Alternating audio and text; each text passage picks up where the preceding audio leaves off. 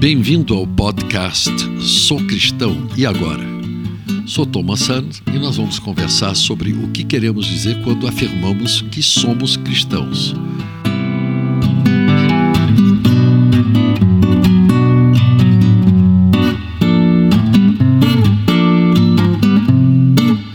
Hoje eu gostaria de falar sobre o Deus que é. Uma das pérolas da língua portuguesa é que existem dois verbos para definir a existência: o verbo ser e o verbo estar. O inglês, por exemplo, não possui essa diferenciação, só existe o to be. Até no francês não existe, é être. Estou mostrando cultura, hein, gente? Ser implica em imutabilidade e atemporalidade. Palavras difíceis, tá bom. Isso implica que está fora do tempo. Deus sempre existiu, existe agora e sempre existirá. E ele vive numa dimensão de tempo que nós não conhecemos. O nosso, a nossa dimensão de tempo é a dimensão do tic-tac do relógio. É o de dias, horas, meses, anos. Isso não importa para Deus. Deus é, ele sempre é, ele não está, ele é.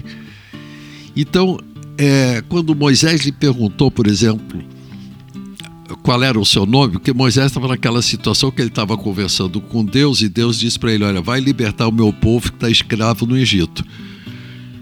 E Moisés disse: tá, tá bom, depois ele relutou para burro, mas acabou dizendo: tá bom, eu vou, mas eu quero saber qual é o nome que eu digo quando eu falar do Senhor. Qual é o seu nome? Como é que eu lhe apresento ao meu povo? E Deus disse: Eu sou o que sou. Então nós podemos dizer o seguinte: que Deus é a primeira e a última realidade. Ele é. Por esse motivo, Deus não muda a sua verdade, sua, sua, seu caráter, sua palavra, não estão sujeitos ao passar do tempo. Não muda de opinião, embora de vez em quando vocês vão encontrar na Bíblia alguém que diz assim, escreveu assim: Deus se arrependeu do que tinha decidido e mudou e fez outra coisa.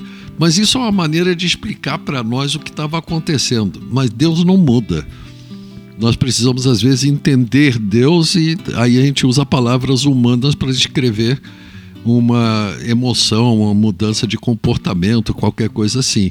Mas não se aplica a Deus a ideia de mudança. Não muda de opinião, não volta atrás em suas promessas, ele é fiel, não alterou e não alterará o curso da sua história. Seus juízos são para sempre podemos confiar em tudo que ele nos disse ao longo da revelação bíblica por este mesmo motivo. Ele é imutável, ele não muda. E nós? Nós podemos em algum momento aplicar a nós mesmo o verbo ser? Muito pouco. Nossa vida é um constante estar. Nascimento, crescimento, caminhando para a morte, Alguém já disse que o ser humano é o único que tem consciência do fato que nascemos e vivemos com a finalidade de morrermos. Quando, por exemplo, dizemos que somos a favor de uma certa ética ou ideologia, estamos apenas dizendo que neste momento temos esta ou aquela convicção, que pode mudar ao sabor de um líder, um livro, nossas circunstâncias, nossa saúde, o que seja. Somos sim algumas coisas, mas mais por definição e por ação de Deus. Somos, por exemplo, criação de Deus, isso somos. Somos pecadores. Podemos ser salvos para a eternidade e adotados por Deus como filhos. No entanto, no que se refere a esta vida, nossa característica básica é que não somos, estamos. Somos temporais, imutáveis. Estamos.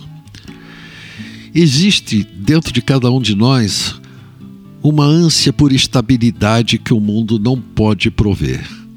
Ao contrário, um dos deuses da etapa atual da humanidade é a necessidade constante do homem se reinventar, de se adaptar a novos conceitos, novas tecnologias, novas formas de viver.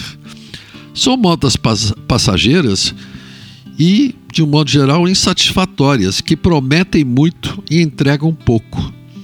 Acho que esse é o momento oportuno para citar um, dois autores e filósofos do existencialismo, que foi uma época filosófica e literária que seguiu logo a Segunda Guerra Mundial, ou seja, 1945 até 1955, mais ou menos. Foi o auge. Havia dois autores muito conhecidos. O primeiro, Jean-Paul Sartre, que até teve aqui no Brasil, foi um sucesso tremendo. Ele dizia que se Deus não existe, tudo é possível. Já Albert Camus, que enxergava mais longe, afirmou que se Deus não existe, a única definição séria é definir a forma do suicídio.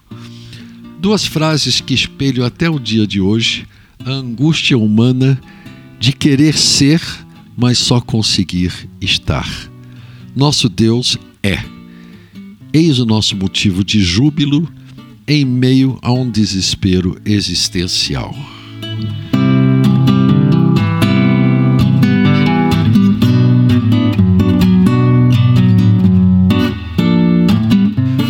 Hoje nós falamos sobre o Deus que é.